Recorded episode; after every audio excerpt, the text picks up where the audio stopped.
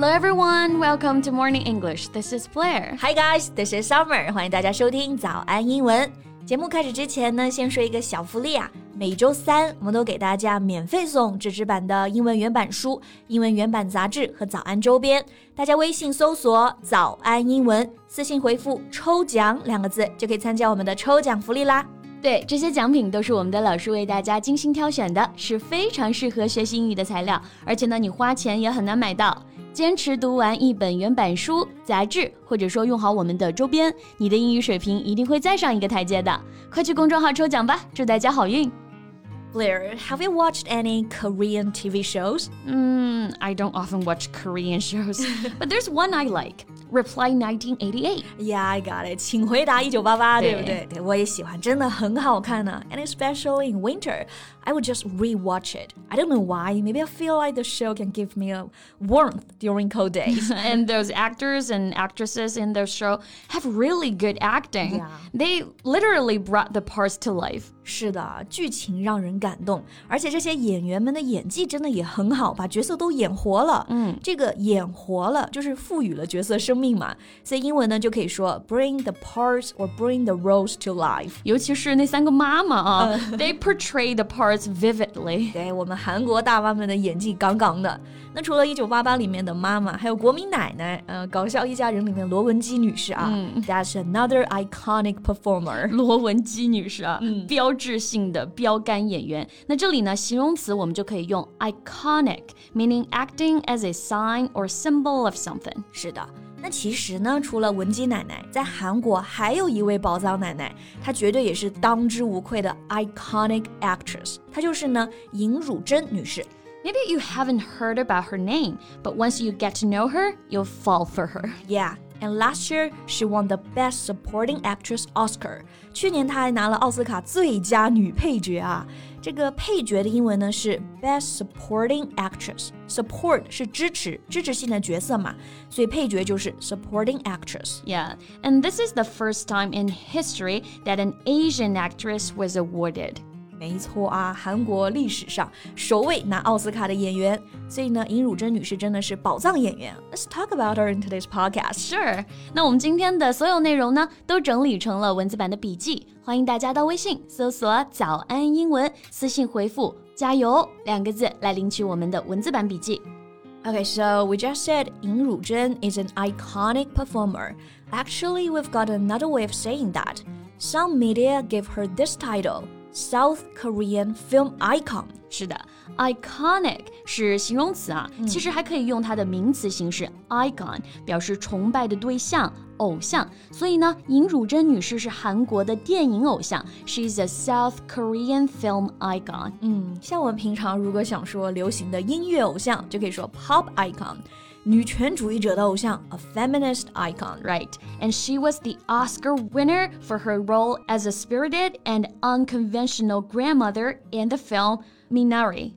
Yeah, and at the age of seventy-three. 是的，七十三岁高龄拿到了奥斯卡啊。嗯、那她在电影里面呢，饰演的是一个精神饱满的、不传统的老奶奶 Yeah. a spirited and unconventional grandmother. Spirit 这个词比较熟啊，表示精神的名词。Spirited 就是形容词啊，充满精神的，full of energy, determination or courage。Unconventional 就是 not conventional， Yes 不遵循传统啊，不循规蹈矩的。 And in real life, she's pretty similar. Yeah. In a documentary, she was filmed doing exercise in the morning, having only a fourth of an apple and a cup of coffee for breakfast, and still maintaining a busy work routine.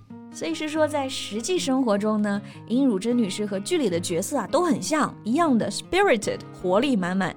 像她早起做运动，早餐就吃四分之一个苹果，那我肯定会饿。然后还有咖啡，还全国各地到处工作。I think she's even got a more spirited life than I do. I feel the same. 真的感觉她的生活比我们要精神多了啊。那我们刚刚呢就讲到了另外一个词 unconventional，就可以很好的描述她的职业发展。Her career path was in some way unconventional. 嗯，是的。因为她其实不是传统中韩国美女的样子。像她有一次接受采访，她就这么说啊：“I'm not the Korean beauty standard. To be an actress, you had to be pretty, very pretty. They didn't care about acting, so to them, I'm very strange looking and in a good way. very modern, not obedient to anybody. 不是颜值派，但却是实力派。Yeah. Not obedient to anybody. 不需要顺从任何人。那这里的 obedient 意思就是服从的、听话的。Doing what you're told to do or willing to obey. obey。因为像那个时候，其实很多女性的形象就是乖乖听家里男人的话，但是呢，尹汝贞女士不是，她特别独立。Right. At that time, Korean society was really like male dominated, not less the film industry. So Ying Ruzhen came to embody a new type of independent Korean woman, which was really something. 是的，male dominated，就是说整个社会都是以男性为主导的。具体表现呢，like if you're a divorced woman, producers would hesitate to give you work。 因为像尹汝贞女士她离婚了，那导演们、制片人们就不会给她很多的机会，so she could only get small roles here and there。 But that won't stop her. Because of her hard work and terrific acting, her work steadily improved and took roles in some shows that turned out to be a hit. 总之来说，她就是很厉害。对 She really impresses me with her acting and her attitude. 那讲到厉害这个词啊，我们生活当中用到的真的很多了。嗯，But how do we say it in English? I think we can talk about it. 哎，可以啊，这样子我们以后要来夸尹汝贞女士，也知道怎么夸。那比如第一个很常见的形容词就可以说 impressive。She's impressive。嗯，那你刚刚用到了 impress 这个动词是吧？嗯，impress somebody with something，给某人留下了深刻的印象。所以 impressive 形容词就是印象特别深刻的、特别厉害的。 Yeah, like you are impressive. You too. You're awesome. You're terrific. You're amazing. 哇哦，这妙语连珠的。就刚刚贝贝说这几个形容词啊，什么场合都能用，就夸人特别棒、特别 厉害。嗯，那要夸人厉害呢，也是有一些句子可以用的。For example, we can say you're really something. Yeah, yeah, you're really something. 这句话不是说哇你真的是个东西啊，而是一句很好的夸人牛的话。比如类似的，我们有时候会说 you're somebody，就是说你是个人物啊。So if you're really something, you're awesome. Right. What else do you have in mind?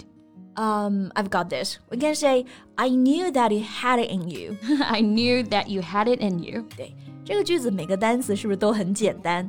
但放在一起呢，就是说，哇，我就知道你行的，我就知道你有这么牛。You had that gift, had that ability in you. I knew you could make it. 对，比如尹汝贞女士啊，拿到了奥斯卡，我们就可以说，我就知道她可以的，我就知道她有这么厉害。I knew that she had it in her. 对， 把这些词都可以学会用起来，夸谁呢？谁听了都开心。 Summer, you were really something. 哈哈，Blair, you're the most impressive woman I've ever seen. Okay, that's enough. All right. 那今天呢，我们就给大家介绍了这位宝藏韩国奶奶啊，还有一些地道的表达。And that's all the time we have for today. 那最后再提醒一下大家，今天的所有内容都整理好了文字版的笔记，欢迎大家到微信搜索“早安英文”， 私信回复“加油”两个字来领取我们的文字版笔记。Okay, so thank you so much for listening. This is Blair. This is Summer. See you next time. Bye. This podcast is from Morning English. 学口语就来早安英文。